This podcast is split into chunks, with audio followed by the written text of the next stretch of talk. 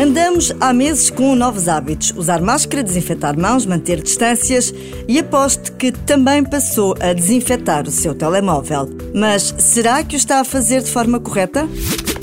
O produto que deve ser usado para desinfetar um telemóvel ou um tablet é uma solução à base de álcool isopropílico vai ter que ler rótulos, porque os desinfetantes mais comuns são à base de álcool etílico. Mas se for às lojas que vendem equipamentos eletrónicos, facilmente encontra.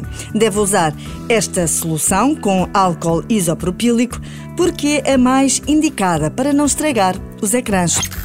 Quanto aos procedimentos, são simples. Deve desligar o telemóvel, utilizar um pano macio do género daqueles de limpar os óculos, umedece o pano com a solução e limpa o aparelho.